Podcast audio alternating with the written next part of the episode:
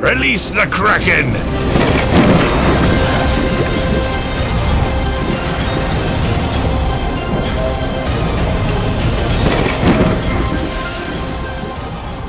Buenas noches y sean bienvenidos a un nuevo episodio de Kraken. Hoy día la tripulación está a medias, pero el doctor, después de hacer unas consultas, se va a unir a mitad o en unos cuantos minutos. Pero estamos con el maestre. ¿Cómo estás, Vas? ¿Cómo anda? Acá justamente estábamos charlando de que ha sido una semana en, lo laboral media intensa, pero bueno, por suerte se acaba. Cerramos la semana con Kraken, que es lo que más nos gusta, charlamos un rato y ya nos metemos de pleno a un fin de semana mucho más relajado. Claro que sí, además por esta semana agotadora, recargamos de energías junto a Martín, que nos presenta su nueva lata gamer, edición limitada que contiene el mismo sabor y la energía de siempre. Ya vas que ahí estás tomando tu Maltín para recargar todas las energías. Así que comenzaremos ¿no? con la parte de la tertulia, o en este caso serían noticias geeks. Al principio comencemos, yo diría, con unas noticias, por así decirlo, cortas, ¿no? Tal vez sin mucho que debatir. Y a lo largo ya vamos viendo cuáles son las que más eh, podríamos estar eh, debatiendo. Para comenzar, eh, Peacock confirmó oficialmente que ya está en marcha la película de Community, la cual se estrenaría en streaming y contar con el elenco original, menos Chevy Chase, por obvias razones que en la serie ya murió. Y además esperamos que regrese Donald Glover, que eso sí tendría que ser como que un, un gran retorno. Por el momento no se sabe si la película va a llegar a Netflix, que es donde actualmente está la serie, o a Star Plus, porque por lo general muchos de los estrenos de Peacock llegan a Star Plus en Latinoamérica. Gracias a todos los que están comentando y dando like. Y yo sé que a ti te gusta esta serie, vas. ¿Te ¿Esperabas ya que se cumpla lo de seis temporadas de una película o no? Mi, mira, la verdad que fue una de esas noticias que me hizo el día, la semana, todo. Eh, efectivamente, eh, siempre fue como que el, destino de, de, de, la serie, una vez que este chiste se convirtió en algo muy meta, Uh, a medida que iban avanzando las temporadas. Eh, sé, sé, que no muchos quizás de nuestros tripulantes conozcan la serie, para mí es la mejor comedia de todos los tiempos, es, es Dan Harmon en, en, su pico antes de caer y derrapar en lo que es Ricky Morty, pero incluso si les gusta Ricky Morty es una serie que, que recomiendo un montón, es Exacto. muy superior, es muy inteligente y, y una de estas cosas de, de, de, los chistes que se convirtieron en, en parte de, de su historia era que casi siempre eran la última serie en, en, recibir el ok para la siguiente temporada. Eh, finalmente eh, lo, lo, fueron problematizando, lo sacaron al creador, después volvió, eh, los cancelaron, otro los rescató. Fue todo un tema y, y de verdad el, el, llegar a las seis temporadas fue un parto y nos quedaba esa promesa. La película, incluso se cierra así la serie. Dan Harmon sí había hablado que, que, era algo que quería hacer, incluso hace a ver, hace un año o en realidad cuando estábamos en el pico de, de la pandemia y de la cuarentena, se juntaron todos para hacer una lectura eh, de, un guion, de, una, de, uno de los guiones. Eh, fue algo muy lindo, incluso volvió Donald Glover, que como decís, eh, entre ellos es el que ha tenido como que una subida al estrellato mucho más fuerte, si bien todos han continuado trabajando y haciendo sus proyectos, pero Donald Glover con su carrera musical despegó mucho, con su serie Atlanta igual. Eh, y bueno, varias veces él había prometido su retorno, que probablemente era el más difícil. Y de ahí Dan Harmon, recuerdo que hace alrededor de un mes dijo, miren, eh, la historia existe. No los quiero ilusionar con que eso signifique que vamos a hacer la, el desarrollo pronto, pueden pasar un montón de, de, años para esto, vamos a estar moviéndolo entre cadenas, que esto y el otro, y de repente sasca esta noticia. Eh, y, y, de verdad fue, fue una sorpresa, pero una de esas cosas súper, súper gratas. Eh, no tengo la menor duda de que ahora en Netflix, que cuando entró a Netflix tuvo un resurgimiento y eso debe haber sí, ayudado sí. también muchísimo. Uh -huh. eh, espero que nuevo público lo encuentre a raíz de la noticia, yo se los recomiendo. No será mi recomendación de la semana, que opa, no me di cuenta, pero eh, definitivamente creo que es algo que todos los fans eh, de, del podcast que, que, les gusta mucho la cultura popular, el gaming, todo el geekismo, lo van a disfrutar. Hay muchísimas referencias. Y de hecho es hasta, en esta serie, por ejemplo, están hasta los hermanos Russo haciendo algunos episodios y demás, y que son de los más icónicos, y hasta te das cuenta que cuando han hecho esto ya como que tienen esa visión de algún rato hacer cosas más grandes con esto de escenas de acción o explosiones y demás, y bueno, al final ya han visto lo que terminó en Marvel. Así que, quién sabe, y hasta ellos son, podrían dirigir al final la película y todo. O sea, esta serie, crean o no, te trae así sorpresas tan inesperadas que por el momento no se sabe más allá de un poquito del cast quién va a dirigirla y otras cosas. Así que hay muchas novedades que van a surgir a lo largo de estos meses. Por otra parte, y ya entrando un poco al Marvel, bueno, al Kraken Marvelita que ya lo bauticé la anterior semana, tenemos unas cuantas noticias. Eh, para comenzar, tras una buena impresión de por Kevin Feige de, de, la serie de Moon Knight, un momentito, aquí se me ha cambiado la escena. Tururu, aquí está. De la serie de Moon Knight y de X-Men 97, Beau Mayo va a ser el encargado de reescribir desde cero el guion de Blade, ya que recuerdan que la anterior semana decíamos que esta serie estaba un poco desahuciada por estos temas de dirección y demás. Entonces, eh, ya veremos cómo va. Creo que Moon Knight lo ha hecho bien. Eh, X-Men 97 va a la nostalgia, por lo poco que han mostrado se ve que están respetando mucho el material original. Entonces creo que tal vez sí sabrá eh, cómo encarrilar a Blade. Y además, con el tema de Moon Knight, que ya ha tocado estos temas un poquito más de adultos, por así decirlo, me gusta cómo podría eh, venir una siguiente película de Blade. Pero tú qué opinas, Vas? Em, por un lado me parece, me parece súper acertado, me alegro que, prefirieran tomar el camino de decir esto no está funcionando y, en vez de avanzar con ello por cumplir con, horarios, con programaciones, estoy seguro que, es muy probable que haya un atraso que tenían que empezar a filmar, si, si mal no recuerdo, el mes que viene, dudo que si vamos a empezar con el guion de cero, con toda la burocracia y todos los temas, vayan a empezar a tiempo y seguro eso también se traduce en dinero para la producción. Eh, pero es preferible tomarse el tiempo en hacer algo, algo bien a, entregar un producto mediocre por cumplir con plazos. Eh, y, nada más que nada menos que, que Blade, creo que es un personaje al que se le tiene que dar un respeto especial. Recordemos que fueron de las primeras películas de superhéroes cuando no existían películas de superhéroes, si bien Blade es como que adyacente a, a, los héroes de capa que, estamos tan acostumbrados, es parte del universo Marvel. Tuvimos esa trilogía brutal con, con bueno, en parte con Guillermo del Toro y ya, ya después, bueno, descarriló en la tercera, pero, pero en su momento fue algo increíble, genial. Wesley Snipes era brutal. Ahora, sin, sin restarle la cuestión de, que tengamos alguien liderando como Mahershala Ali, que creo que es un actorazo.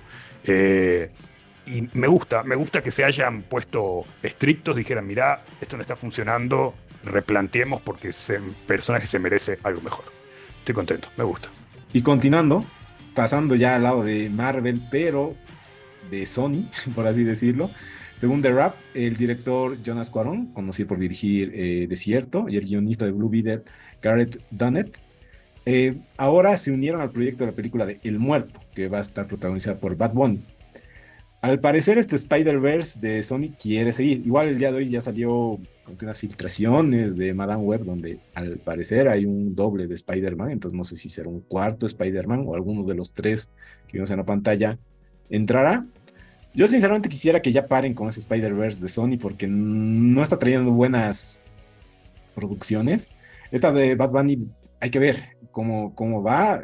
Yo, más allá del actor, porque ya está en la WWE, en Bullet Train y demás, tal vez puede hacer algo interesante, pero creo que en general una historia de alguien tan desconocido puede salir un Peacemaker, que se ha vuelto trending, pero no sé eh, si no tienes un back, digamos, cómo le vas a hacer. No sé si van a meter otros personajes que ya metido en las otras películas de este Spider-Verse de Sony, no sé. Pero por el momento no le auguro muy buenas cosas. Tú vas un poco por tu, tu cara, creo que tampoco le das mucha fe a esta producción. Tengo, tengo cero fe. Em, a ver, como decís, empecemos por que la cuestión del, Spider-Verse extendido de Sony es, un desastre, es un desastre con Venom, es un desastre con, con Morbius. Em, de verdad que no le tengo mucha fe al proyecto de Craven o el de Madame Web. Son esas cosas que, realmente dicen, miércoles, podrían alimentar a, un país pequeño o resolver la, deuda externa de, otro lugar y se ponen a gastar plata en estas huevadas realmente, que sí, efectivamente les dan plata. Al fin y al cabo, Venom eh, en el extranjero a nivel internacional ha hecho mucho dinero a pesar de que, sea tan mala. Lo propio Morbius y, lo triste es que ellos simplemente decían, bueno, vamos a sacar un proyecto mediocre pero nos va a llenar las billeteras. Yo creo que, es una mentalidad muy mala, eh, que lamentablemente va a continuar. En el caso de este, eh, el elegir un, personaje tan, tan de, tercera fila eh, y hacer una elección en realidad que sabemos que es, completamente monetaria. A ver, Bad Bunny tiene una cantidad de fans brutal. Eh, no me quiero meter con, con eso porque si no acá me van a pelear. tema eso. Sí, sí. Pero, pero estoy seguro que en realidad gran cantidad de ventas se va a generar por ir a verlo a, Bad Bunny. Los fans de Bad Bunny seguramente van a, van a llenar cines. Eh, y eso no tengo la menor idea fue lo que pasó por la cabeza de la gente al momento de, de castearlo, de proponer este proyecto, etc. Eh, lo que más me preocupa de esta noticia en el fondo es que el guionista de Blue Beetle, una propiedad de DC, que tampoco es que sea muy fan del personaje, pero bueno, es DC, quiero ver que se alce un poquito. Eh, estamos hablando a alguien que se pasa de hacer Blue Beetle a hacer este tipo de proyectos, entonces ya no le tengo tanta fe como que puede haber escrito para Blue Beetle. Claro. Pero nos tocará esperar y ver. Claro. Ahora, tal vez sí nos sale con algo magistral y en ambas algo interesante. De hecho, aquí Matthew Rico, mm, un gran seguidor que cada semana nos sigue, nos dice que tampoco le tiene mucha fe, que tal vez está bien nomás eh, Bad Bunny en Bullet Train, pero También habla del personaje, que solo hay dos apariciones del personaje. Yo lo veo eso como un pro y contra, porque lo bueno es que como no hay una historia por detrás que se tiene que basar en los cómics, se le dan una libertad más grande, ¿no? O sea, por eso yo digo, tal vez puede salir algo estilo Peacemaker, pero viendo cómo Sony está llevando las cosas, eh, no hay un gran augurio por este lado. De todas formas, pasando a otra noticia, Michael Waldorf, bueno, y Nicolás Lozano dice que por favor te calmes y tal vez un Overwatch para calmar las ansias. Eh, por otra parte, gracias. Michael Waldorf, eh, escritor de Doctor Strange and the Multiverse of Madness y de la primera temporada de Loki, ha sido elegido por Marvel Studios para hacer el guion de Avengers Secret War.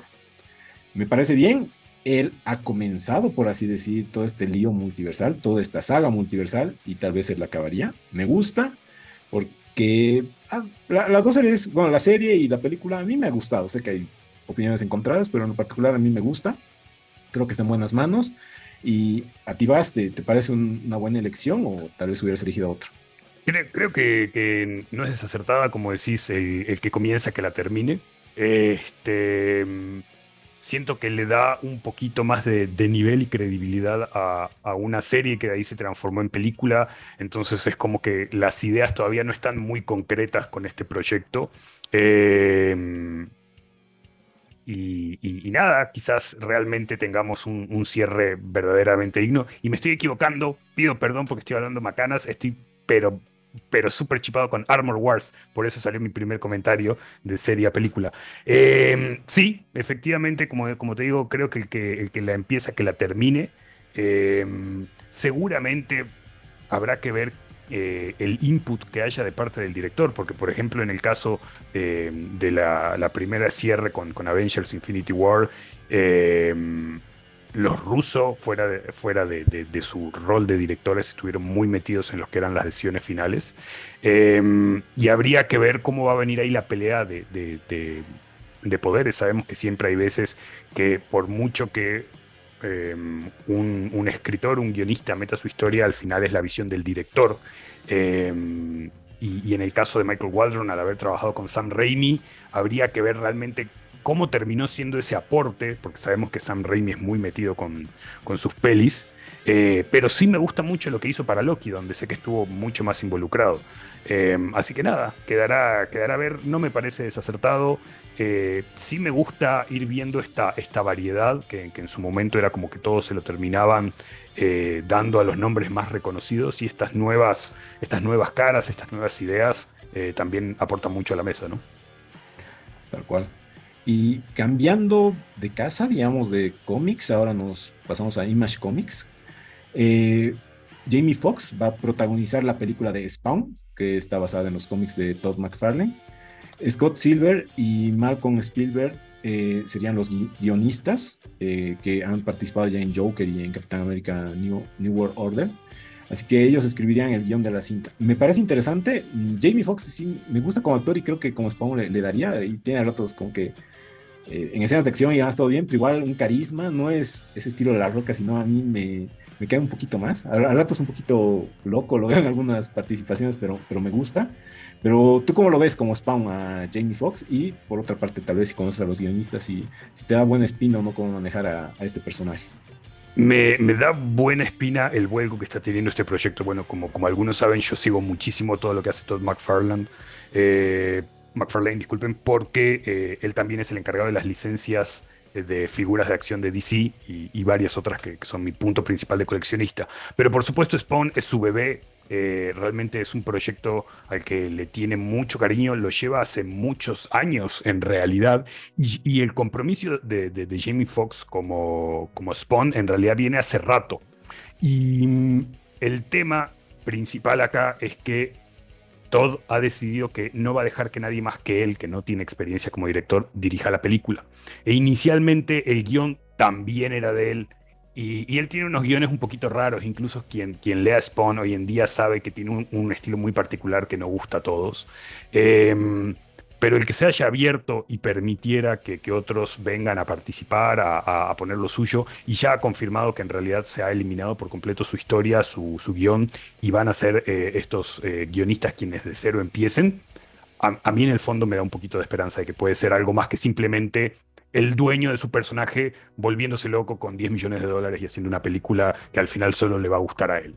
Este, así que no sé qué tanto el, pedigrí de, Capitán América, que, además de New World Order sé que estuvo involucrado en, la serie, eh, terrible serie de Winter Soldier y Falcon, pero sí me gusta Scott Silver, que estuvo metido en Joker, así que quiero, quiero darle esperanza. Quiero, antes, antes de que acabe mi vida, quiero ver la película porque de verdad que lleva en, el, como le dicen, el, el infierno de producción, por lo menos ya unos 6, 7 años.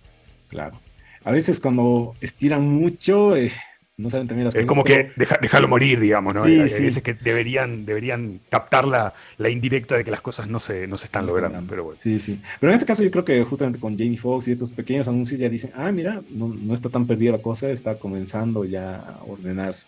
Esperemos, es muy pronto, tal vez ya con más personas que entren al cast, algo más tal vez eh, de directores y cosas así, ya vamos a poder ver por dónde va esto. Y pasando ya a una sección que la llamaría como eh, videojuegos en sus diferentes adaptaciones. Comenzamos con cosas interesantes, o que a mí me gustan mucho. En la semana eh, salió por fin el tráiler de Super Mario, la, película, la cual ah, están hecho un Nintendo Direct para anunciar esto, muy al estilo japonés, me gusta eso, son más formales, no te tiran una cosa así por azar, o al revés te tiran un evento de dos horas para mostrarte un trailer de cinco minutos, lo hacen bien, literal, como decían, le han. Se nota que ellos sí le han metido a esto, como tú decías de Thomas Ryland, que como es su, bebé, de sus cosas más preciadas, se nota que han estado ahí, tal vez, esto sí, esto no, esto sí, esto no, y para sacar lo que ellos quieren mostrar, digamos. Me ha gustado estos giros, un poquito de hacerlo a Bowser un o sea, como es, es, el villano, digamos, pero no como a veces en los juegos como que es el villano un poquito chistosín, sino como que es el villano y es malo malo. Hacer estas referencias como a Nintendo 64 de los pingüinos, que alguna vez has visto su mundo de los pingüinos, pero no así que los derrumben, eh, el mundo champiñón, digamos, está, bueno, me gustan esas referencias a los, al champiñón azul, digamos, de, de las primeros Marios, digamos, que te mataba, o ya después veías en los, analistas, digamos, que les encanta ver esto, así que hacían referencia a los ítems que tenías en Mario 3 que aparecen por ahí. Todas las cosas, creo que todos los detalles van a, o sea, van a complementar muy bien a la, a la película. Por otra parte, yo no me hago mucho problema con el cast de voz, eh, pero creo que de lo mejor, más allá de Mario, es Bowser, Jack Black. Creo que es está hecho para ese personaje, es increíble. No sé cómo estará Taylor, Joy como Peach, porque no se la vio, pero yo creo que no, no le vi mal. Pero aunque no creo más que Mario y Luigi, que sí se escuchó un poquito de Luigi, Bowser eh, fue lo mejor para mí. En todo caso, yo sí o sí la voy a ver. Esto sí, ya aún no si puedo, si de la medianoche, no sé, porque es de las cosas que más me gustan. Directo a la nostalgia. Y para complementar esta noticia, algo que igual me, me gustó, es que sea eh, con Nintendo ha hecho un proceso de compra con Diamond Pictures y ya la adquirió. Y de esta manera están haciendo oficialmente Nintendo Pictures. Y esta em, nueva empresa va a ser la que lleve a todos sus demás IP, si quieren, a la pantalla grande. No necesariamente animación, sino cualquier otra adaptación, tal vez series, tal vez películas live action. Sabemos que no, no solo es Mario Nintendo, o sea, tiene lo de Pokémon, pero Pokémon Company lo maneja por ahí, pero hay Zelda, hay Metroid, Bayonetta, hay mucho por ahí, entonces podrías, como algunos decían, imagínense la escena crédito de hacer un Smash, ya se puede, hay un Sonic por aquí, un Pikachu por allá, pero hay que ver, ¿no? O sea, es ya adelantarnos mucho, em, pero la idea de hacer este Nintendo Pictures me, parece que es un buen camino.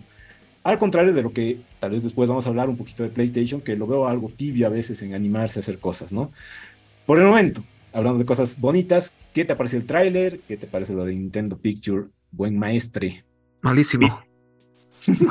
a, lo que estaba esperando, el doctor estaba esperando el momento ideal para venir y poner el bisturí realmente. A ver, doctor, ¿qué nos dice? Doctor, ¿qué te parece el de Mario? Malísimo el culo de Mario, muy plano. No, no, está bueno, está bueno. ¿Cómo están, chicos? Todo bien, todo bien. Eh, te estaba escuchando con atención, querido Fred, y sí, está muy bueno. La verdad, hace mucho que no veía un tráiler de una película de animación que me llame la atención, al margen de que sea de videojuegos o no. Siento, como tú dices, que le están poniendo todo el cariño, digamos, ¿no? Mm. Y que no están, o sea, como que están cohesionando sus juegos con sus parques de atracción, con la película, o sea, no, no se están saliendo de lo que están queriendo eh, mostrar o lanzar desde la parte estética y está, está buenísimo, ¿no? muchos de los detalles que vos estás diciendo, que yo no los vi porque no soy tan fanático, increíble, o sea, genial que estén tirando esos detalles. Me pareció muy interesante el Bowser, ¿no? Como que realmente, como tú dices, es un villano. Y seguramente va a haber muchos más trailers, va, va, va a ir creciendo el hype, ¿no? ¿A ti vas? ¿Qué onda? Eh, a, mí primeramente me, gustó mucho ver la, alegría y la felicidad con la que Fred, que es un súper fan de Nintendo, este, nos estuvo hablando al principio de esto. ¿Por qué? Porque creo que es el mayor referente que podemos tener, alguien que, que lo disfrute de corazón, siendo un fan acérrimo de, de, la franquicia, de la empresa. Si ellos están contentos, el público en general debería como que quedarse más tranquilo. A mí me gustó muchísimo el, el nivel de animación, me pareció pero, pero brutal. No sabría eh, si es el, tipo de iluminación que han elegido o qué cosa, pero me, sorprendió muchísimo. Eh, me hacía mucha gracia mientras lo veía ir acordándome de cierta manera en mi infancia y esa abominación que nos quisieron vender como Mario Bros. live action. tal cual. Este, y nada, me alegro, me alegro que tomaran decisiones acertadas de decir, hay ciertas cosas que no necesitan ser live action, hay ciertas cosas que tenemos otros medios para expresarlos, podemos igual tener un cast de Hollywood de, la, de la, puta madre, pero eh, mantengámonos fiel a la esencia de, de, lo que es que estamos intentando traducir. Este, y en este caso siento que va a ser un, un, golazo. Siento que se puede transformar en una franquicia que trascienda la cuestión de, los fans de los juegos, del gaming, y que como vos decís, eh, con, con, la creación de Nintendo Pictures y, y, las ventanas de posibilidades para enloquecernos, realmente Suena muy loco, pero muy genial un Smash Bros. Este, me, gustaría mucho la idea mientras ibas nombrando, decía, sí, me gustaría una película de Metroid, sería una película sci-fi muy interesante. Ah, y ahí cuando dijiste, o una serie, y ahí cuando dijiste Bayonetta empecé a delirar, así que me, me recontraprendo. Metámosle. Sí, sí, bueno. Pasando, y bueno, en los comentarios Matthew Rico, igual que vos, eh, eh, tiene el, desastre de la película de los 90. Un poco no le gusta el cast. Eh, entiendo, sí, es lo que más he escuchado así de porque Chris Pratt, etcétera. Pero al final a todos los países va a llegar doblada. Igual hay que ver cuál es el doblaje que nos tocan. Latinoamérica ya están diciendo ciertas voces para ciertos personajes. Veremos qué ponen. mientras no lo tropicalicen mucho a cosas mexicanas, yo estoy tranqui. Pero pasando a la casa de lado, a PlayStation, eh, con un par de proyectos en desarrollo y comenzando a tener contenido transmitiéndose, PlayStation comentó que, eh, que no es importante pensar en futuras películas o series de TV haciendo uso de algunas de sus IPs eh, como de, de Front Software, como sería Elden Ring, Bloodborne o Dark Souls para los próximos. Actualmente lo que están eh, preparando es el tema de HBO Max con The Last of Us, que parece que le está yendo bien, pero yo creo que sí podrían tener, bueno, Uncharted le fue mal, pero hay que ver eh, que se deberían animar o tal vez crear algo como lo que está haciendo Nintendo para enfocarse, yo digo, a, a meter series, películas, tal vez películas de animación, no necesariamente live actions, porque por lo que ustedes me cuentan, entiendo que muchos de estos juegos tienen grandes historias y de hecho hay muchos de estos juegos que ya parecerían películas y solo tocas la X para ir avanzando y eso es el juego, digamos. Entonces, ¿ustedes qué opinan? Eh, es interesante no enfocarse en los en esta área, digamos, de animación, de series y demás, y solo enfocarse en los juegos, o ya deberían comenzar a expandirse, pero de una manera seria, digamos, de una manera que, que sea interesante tanto para los fans como para el público en general. ¿Tú vas, qué opinas de esto? No sé, creo que acá voy a dejar al, más eh, experto de, los tres eh, en From Software a ver qué nos dice ver. Yo personalmente, eh, si se las van a, tomar las cosas en serio y van a tener partners que les permitan retener cierta parte de control creativo, por lo menos para decirle, ¿sabes qué? Te estás enloqueciendo para un poquito. Como pasó con Uncharted, creo que, que si bien yo les comenté que la disfruté la, la peli como, como un proyecto adyacente a, lo que me gusta de la franquicia. Si hubieran tenido más control, le hubieran dicho, ¿sabes qué? No quiero a un Nathan Drake peladito, quiero al Nathan Drake que a todos los jugadores les interesa ver, quiero capaz cumplirles el sueño de que sea Nathan Fillion, que el tipo toda la vida eh, fue fancasteado, incluso hizo su propio fan film al respecto. Em, quizás hay ese control más fuerte y sabemos que está la participación de Neil Druckmann em, en lo que es eh, Last of Us para HBO siendo que, por supuesto, toda la vida yo voy a considerar que es un partner más serio y de mayor calidad HBO por sobre Sony. Sony sabemos que son una chacota total. Entonces, si vamos a tener a, a un aliado así para hacer eh, la transformación de Elden Ring, eh, de Bloodborne, que me entusiasma más por lo que todo el mundo me dice que es muy Lovecraftiano, eh, me animo, me animo, se agarran y, tienen el control suficiente para llamar a un Guillermo del Toro y decirle, viejo, ponete las pilas, o, agarrar a George Martin y decirle, ¿para qué vas a terminar tu libro de Ice and Fire? Venías, es un guion.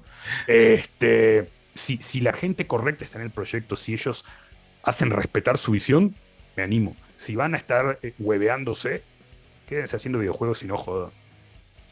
Doctor. Dice ver. ¿Qué, quiere que les diga? ¿Qué opina de Bloodborne o qué opina en general de todo esto? Sí, de si PlayStation debería enfocarse solo a hacer videojuegos o animarse a, llevarlo a la pantalla grande o chica, digamos.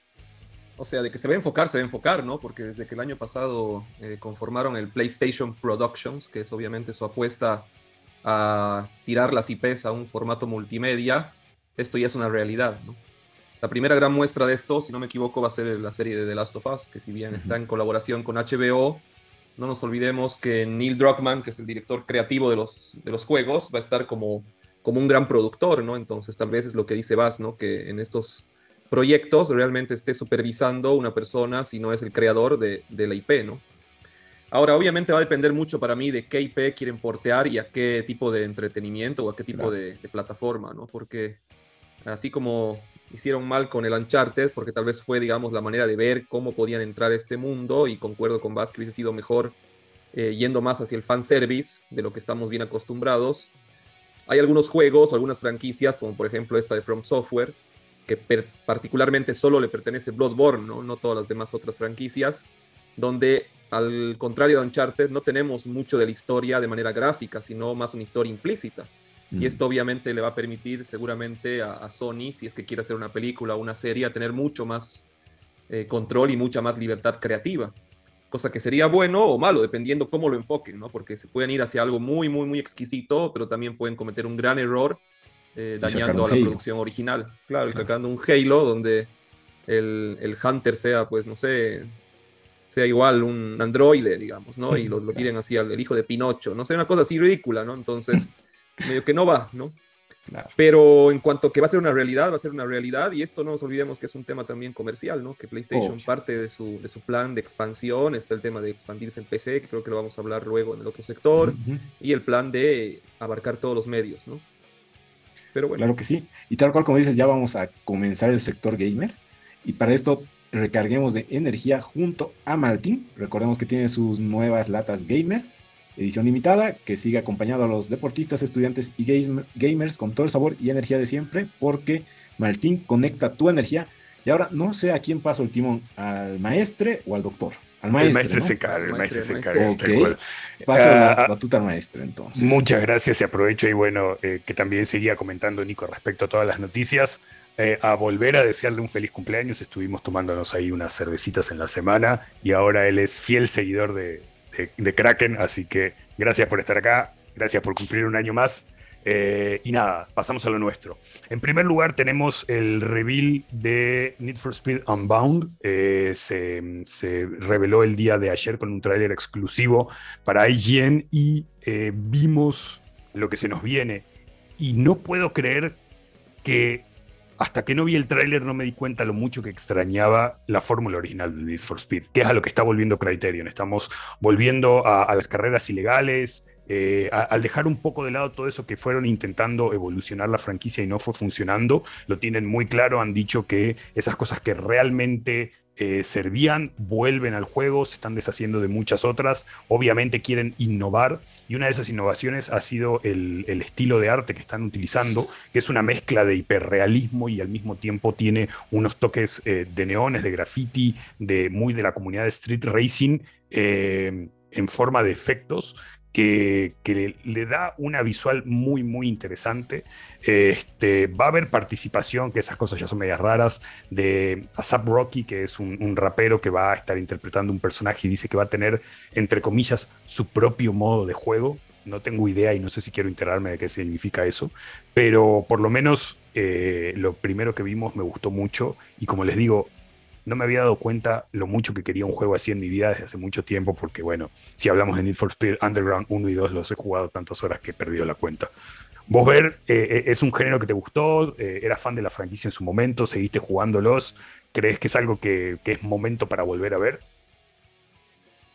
sí, sí, sí, sí, le daría una mirada, ¿no? O sea, para mí igual, o sea, los Need for Speed al margen de que creo que tengo varios de los últimos, eh, han terminado en el Most Wanted, creo que era el 2005, el Need for Speed que he jugado.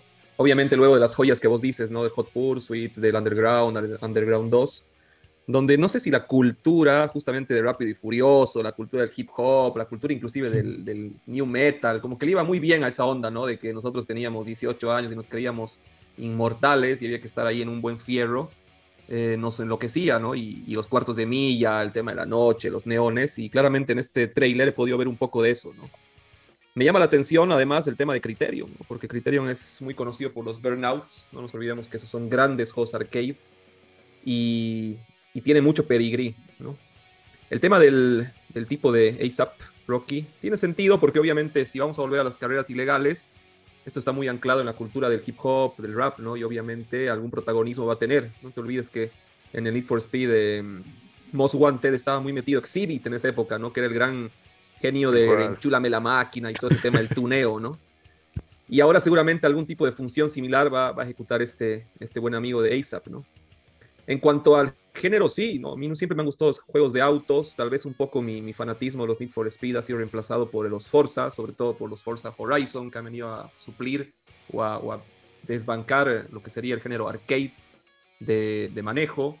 No nos olvidemos que el género simulación está el otro tipo de Forza y el Gran Turismo. Y para mí va a haber un modo campaña con ISAP, porque por otro lado también del lado de EA, que también ahora pertenece a EA, pero antes era Codemasters, tenemos a los Dirt, a los Grid, y el último grid que yo le estuve jugando un poco, tiene un modo de campaña real, con personajes reales, con historia real, o sea, es como si jugarías un Rápido y Furioso. Entonces, por ahí el modo, el modo Rocky también tiene que ver más con el single player.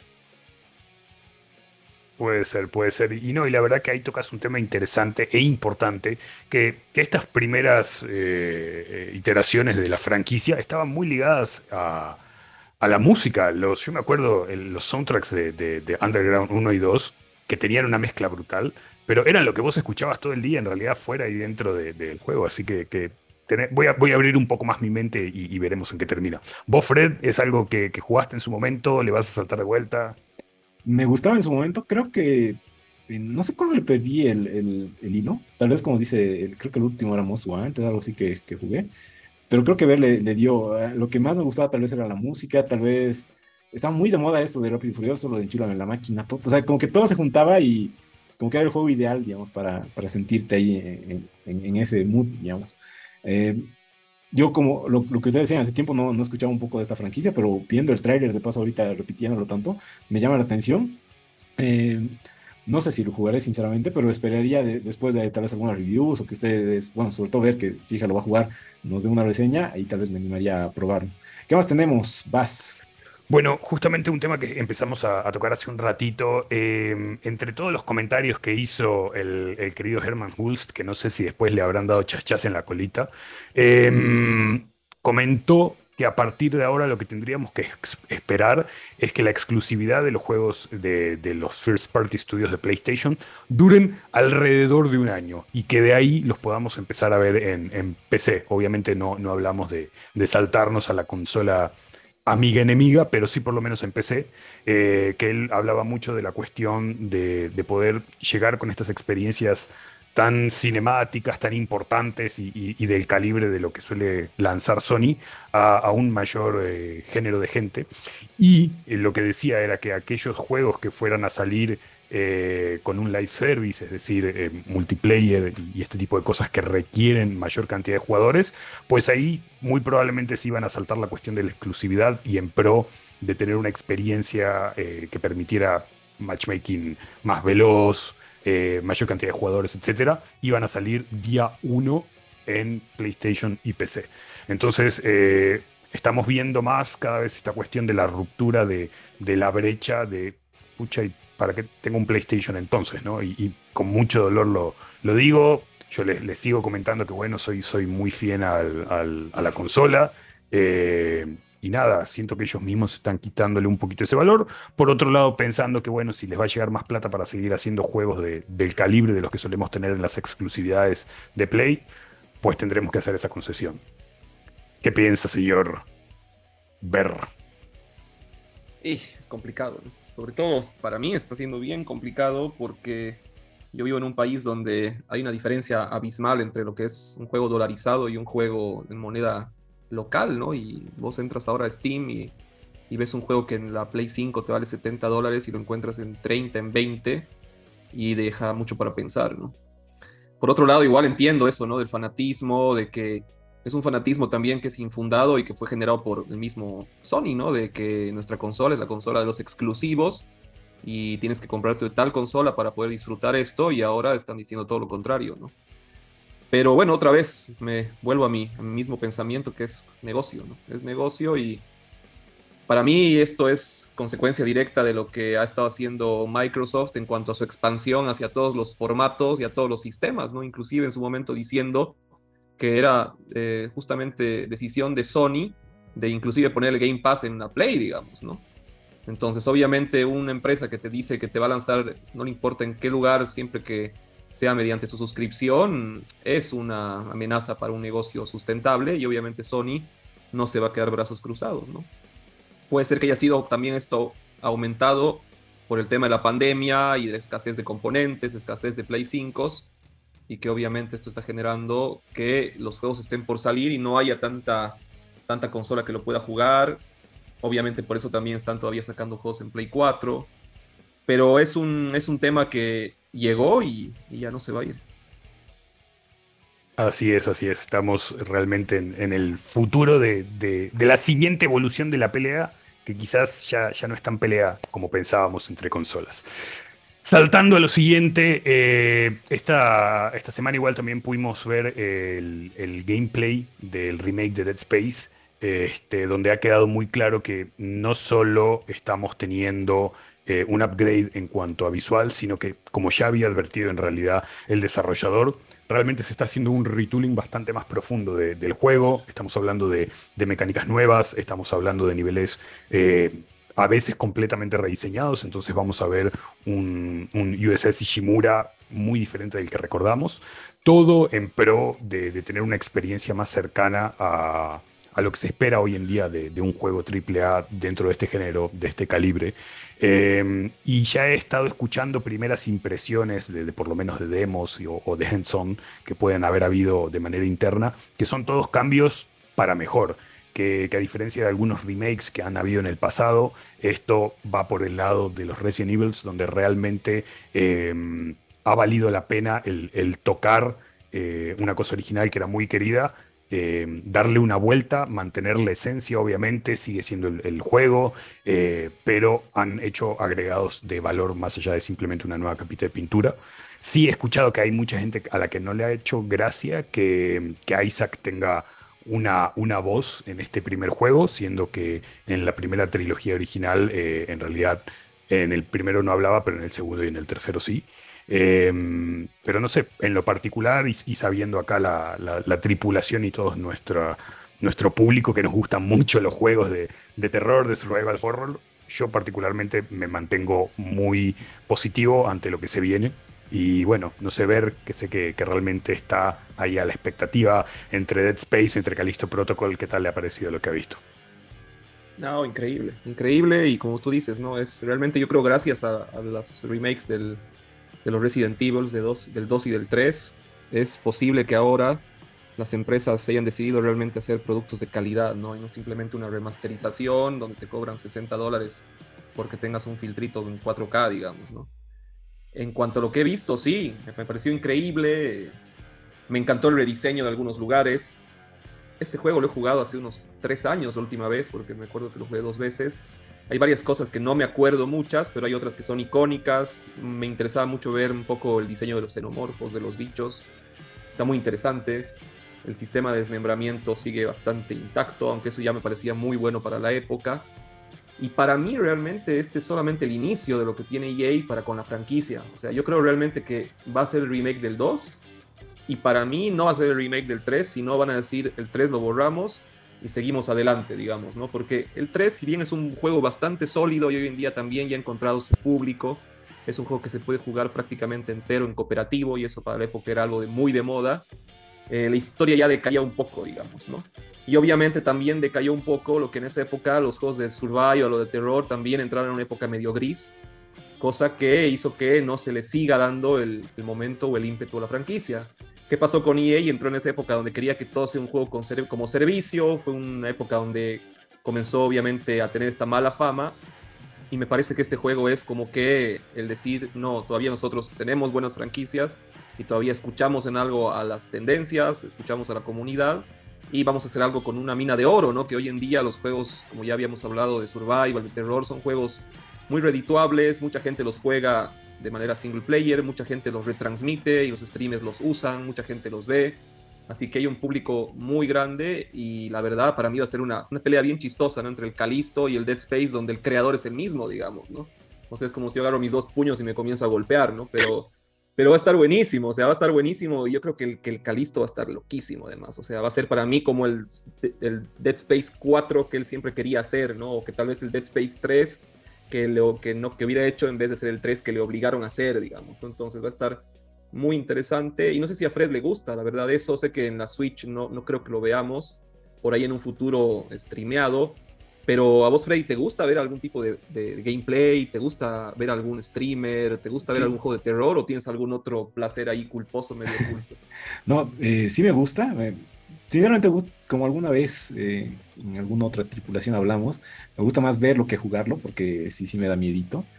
Pero justamente este juego ya creo que hace mucho tiempo tú, tú ya lo veía, venías anunciando y sí, sí me dio ganas de, ver, de verlo y me parece interesante.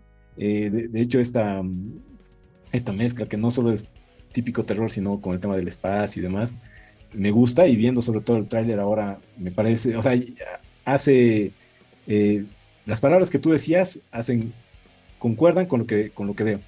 Por otra parte, de los jueguitos que así de terror que más me gustan, creo que es eh, más Resident Evil, eh, por ahí, digamos. Sinceramente, los últimos como que le perdí el hilo para verlos, pero los clásicos, por así decirlo, me gustaban más. Y supongo que algún rato saldrá lo que muchas veces ya nos viene rumorando, que es un Silent Hill, que a ese sí, de este niño sí me da miedo porque hasta en cierta parte ni lo entendía y supongo que ya tal vez con, con la edad tal vez lo entiendo un poquito más y igual me va a seguir dando miedo. Y además ya con la época de, terror que estamos entrando Halloween, eh, siempre da ganas de ver o por lo menos jugar uno de estos jueguitos. ¿Qué más hay vas eh, en el sector gamer? Bueno, para, cerrar, y más bien les digo, manténganse atentos a nuestras redes porque hay un, acaban de salir antes de, que comenzáramos el, capítulo unas novedades justamente de Silent Hill que venía acá comentando Freddy. Para cerrar, eh, tenemos una locura de lo que se nos viene para CD Projekt Red. Eh, no contentos con el, revival de éxito que están teniendo con Cyberpunk 2077 después del lanzamiento del anime de Edge Runners, han decidido revelar en qué se encuentran trabajando actualmente y a futuro, y es mucho más de lo que nos esperábamos. Eh, les voy a hacer así un pequeño resumen y ya de ahí me, me contarán lo que les gusta, lo que no les gusta, para, para, no pararnos en cada uno de ellos y que nos quedemos acá 50 horas.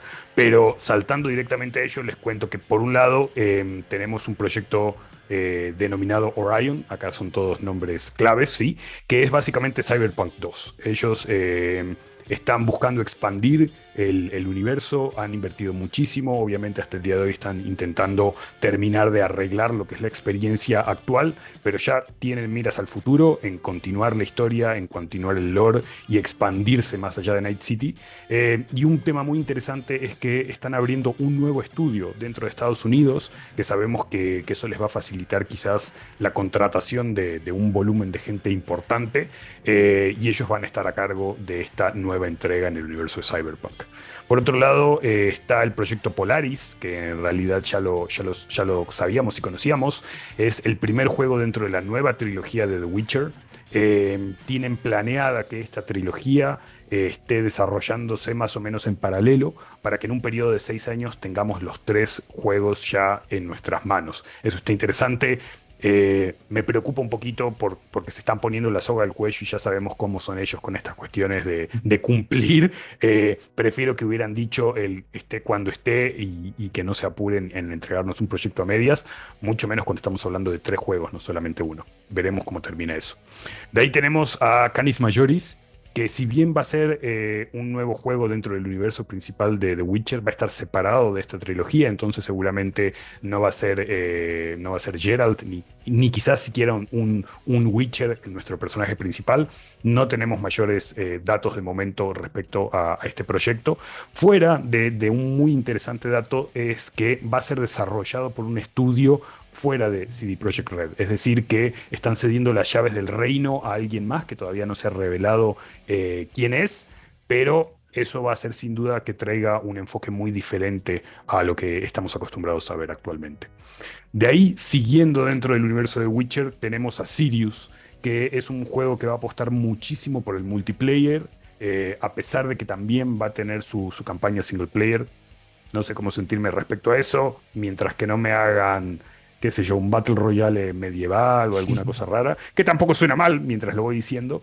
Eh, nos tocará ver qué es realmente esta experiencia que se aleja un poco de lo que es la especialidad del universo de, de Witcher, de tener historias, campañas single player muy robustas, muy concentradas realmente en una experiencia para una persona. Y finalmente eh, tenemos el reveal de Hadar, que es una IP completamente nueva que están desarrollando desde cero. Comentan que están en etapas súper tempranas, no estamos hablando ni siquiera de un periodo de preproducción, sino que están barajando ideas, conceptos, etc.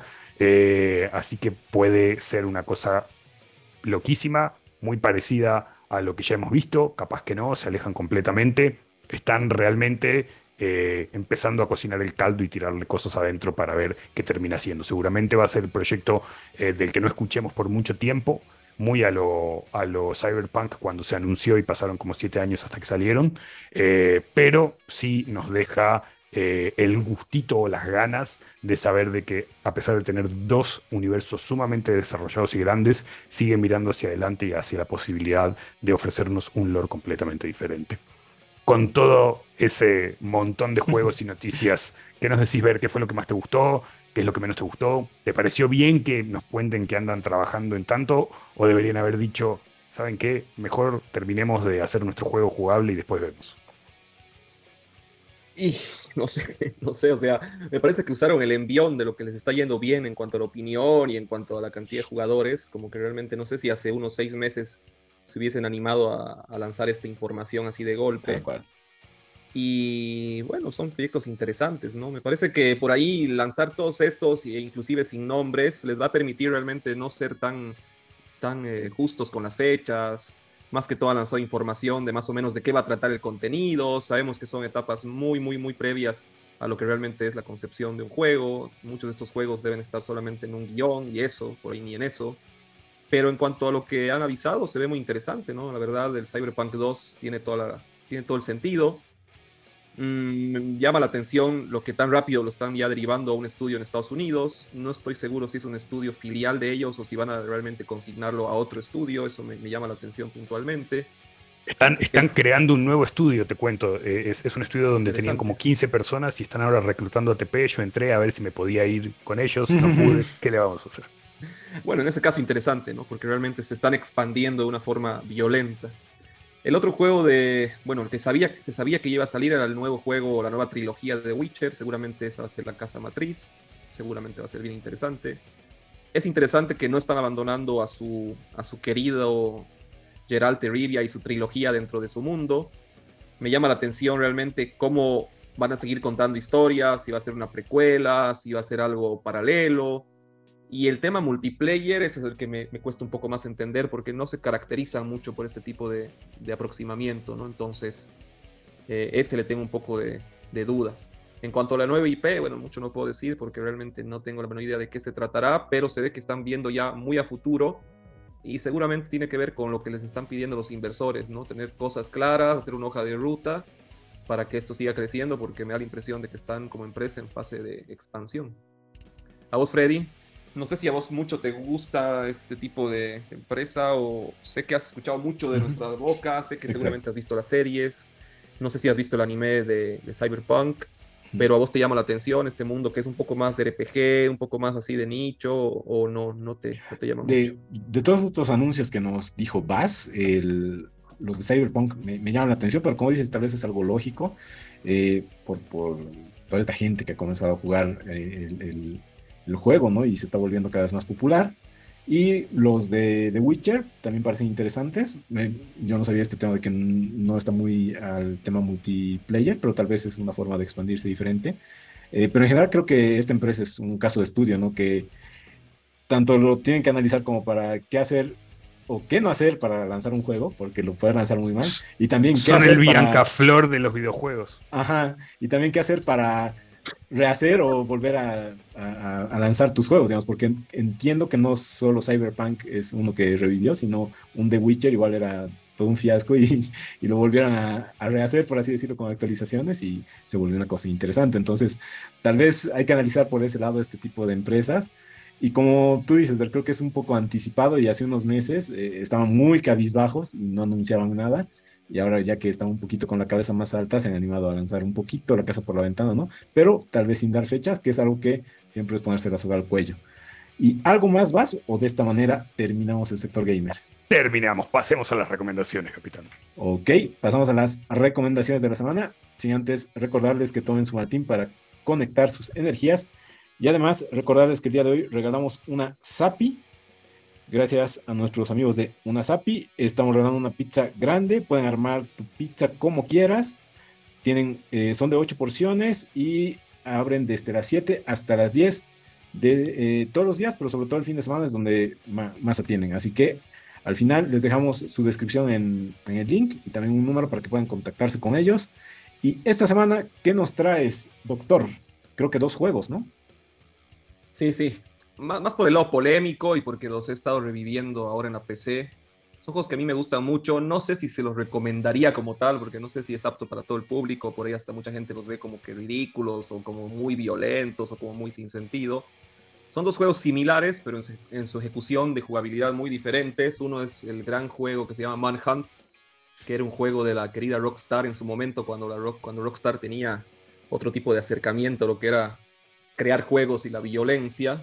Y en realidad en este juego lo que tienes que hacer es, eh, mediante el sigilo, ejecutar gente, digamos. Prácticamente es eso, eres un convicto que has tenido una segunda oportunidad, eres un asesino, y te meten en una especie de juego donde hay un director que te hace ir y asesinar a, a diferentes pandilleros, a diferentes bandas, ¿no?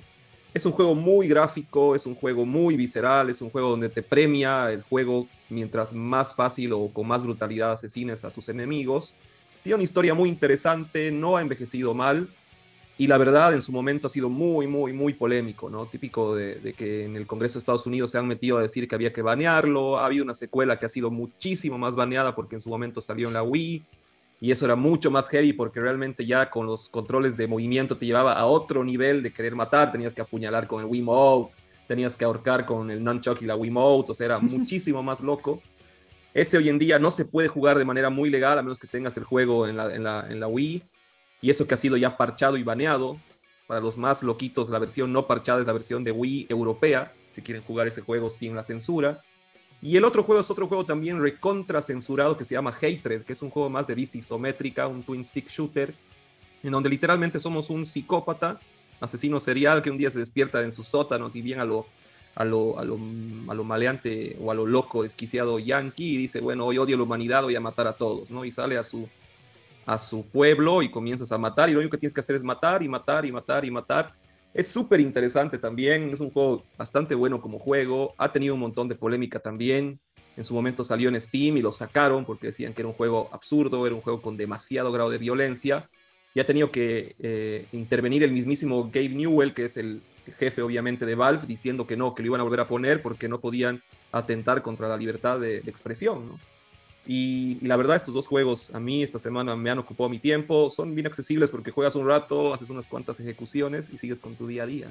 ¿no? Pero bueno. Pero no haces daño a nadie. Mi, bueno. no, el pan de no, cada no, día. Por un, por un tema de, de estudiar la violencia, ¿no? no tiene nada que ver con ser violento. Ojo. Exactamente. y pasando a otra recomendación, yo esta semana les traigo Werewolf by Night, ya se estrenó el día de hoy en Disney Plus. A mí me gusta hacer en, en octubre recomendaciones así de terror, más de Halloween. Esta me gustó mucho, sinceramente terror, por así decirlo, no, no tiene, pero sí me gustó que está, que es como si fuera filmada en, de, época, digamos. No solo que sea blanco y negro, le, dan así unos toquecitos como de, película antigua. Igual no usan excesivo CGI, sino como que usan más efectos prácticos, eh, muy bien los actores, eh, muy bien estas caracterizaciones que han hecho.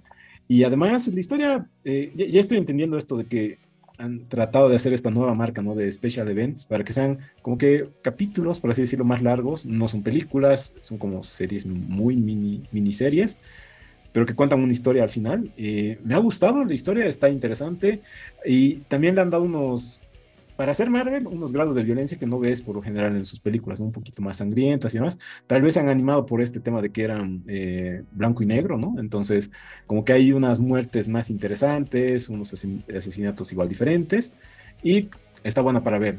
Eh, no sé si esto lo van a volver canónico, qué sé yo, no, no encajaría. Y por eso igual entiendo este tema de que lo han hecho un special event, ¿no? Tal vez si vuelva una segunda parte, algo así, para un segundo o tercer especial de Halloween, pero por el momento no veo que tenga nada que ver con ninguna de todas las otras historias que actualmente están contando. Tú vas, ¿qué nos traes esta semana? Creo que uno de los juegos que más te gustan. Sin duda, yo voy a, voy a trapear un poquito la sangre que dejaron ustedes dos acá encima de la cubierta y me voy a ir para, para un lado que por lo menos es, es, un poco más brillante, hay mucho más color y efectivamente eh, esta semana salió la secuela de uno de mis juegos favoritos, Overwatch 2. Aprovechando que es free to play, eh, realmente les recomiendo a todos que le den una oportunidad. En algún momento seguro vamos a hablar de manera más extendida de, del juego.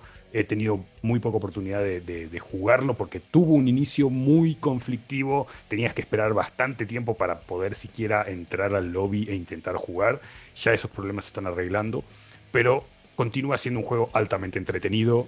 Eh, podés tomártelo en serio por el modo competitivo. Hay, una serie de cambios que puede que gusten o no, eh, pero que ofrece realmente una jugabilidad bien intensa, bien rápida y bien dinámica al nivel competitivo. Así como puedes simplemente jugarte un par de partidas rápidas. Recomiendo mucho el que se puedan conectar con amigos y jugar en un equipo entero de cinco. De verdad que aumenta muchísimo el dinamismo y la coordinación que debe tener al final del día un equipo de cinco jugadores que están compitiendo contra otros cinco jugadores en una serie de objetivos, representando roles específicos que tenemos lo que son los típicos de ataque, tenemos ahora solo un, personaje de defensa y dos personajes eh, de support, eh, pero es básicamente un first person shooter con héroes eh, con diferentes habilidades, o sea que ni uno es parecido a otro. Tenemos de entrada tres nuevos eh, personajes que son muy dinámicos, muy rápidos, muy divertidos de jugar. Eh, y por primera vez en, en, la historia de la franquicia tenemos un Battle Pass que a algunos gustará para tener cierta progresión, ir consiguiendo cosas día a día a medida que vamos jugando, a otros no tanto. Pero como les digo, es un juego free to play Eh, así que qué mejor excusa que saltarle ahora. Sé que se van a entretener. Está disponible para todas las consolas, incluida Nintendo Switch, que ahí ya le estaba intentando convencer a Freddy que, le saltara un poquito. y nada, sin duda seguramente si, si le dan una jugada este fin de semana se van a encontrar conmigo en algún momento para que nos valemos piu piu, pero con más colores, menos Buenísimo.